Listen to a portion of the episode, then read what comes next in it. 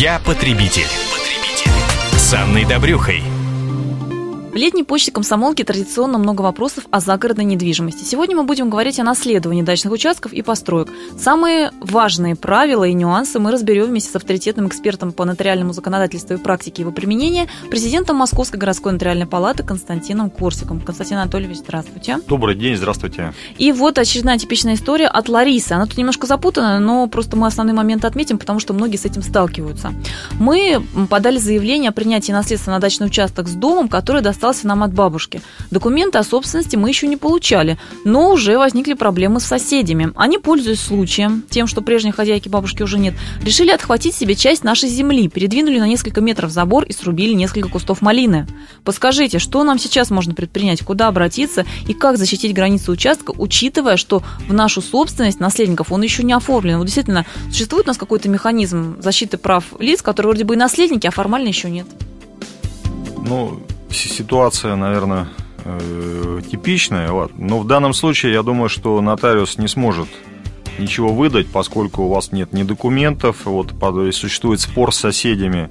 Поэтому в соответствии с главой 20 Гражданского кодекса вы вправе обратиться за защитой своих нарушенных прав в суд по месту нахождения этого имущества и, и в том числе до оформления наследственных прав на земельный участок с домом. Я думаю, что это вот типичная ситуация для разрешения судом, поскольку нотариусы работают там, где есть бесспорные факты, есть бесспорные документы. Константин, а вот как юрист, поясните, пожалуйста, если человек еще не является собственником, все равно он может в суд обращаться, не скажет суд, что а при чем здесь вы вообще, если вы еще не собственник? Нет, но он уже собственник, поскольку у нас моментом открытия наследства является день смерти наследодателя. Просто он еще не оформил свою, свою собственность. Он может оформить его нотариуса или в судебном порядке. Но мне кажется, что здесь именно судебный путь. Угу, ясно.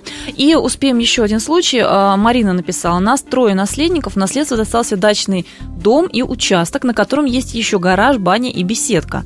Посоветуйте, как лучше разделить это наследство и как правильно все оформить, если у наследников отношения не очень хорошие, постоянно спорят.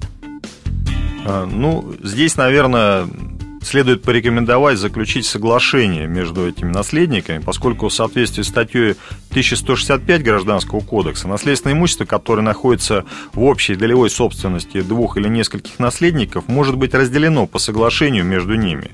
И соглашение о разделе наследства, в состав которого входит э, недвижимое имущество, в том числе соглашение о выделении из наследства доли одного или нескольких наследников, может быть заключено наследниками после выдачи им свидетельства о праве на наследство – вы вправе заключить э, с другими наследниками соглашение о разделе данного наследственного имущества, определить, кому что будет причитаться.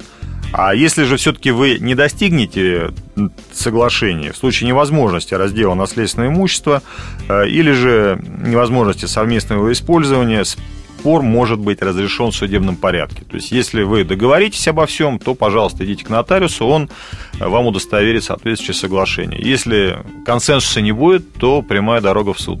Ну что же, вот да. такие ценные советы, предусмотрены законодательством, оправданной практикой, нам дает э, эксперт по нотариальному законодательству, президент Московской городской нотариальной палаты Константин Корсик. Я потребитель. потребитель.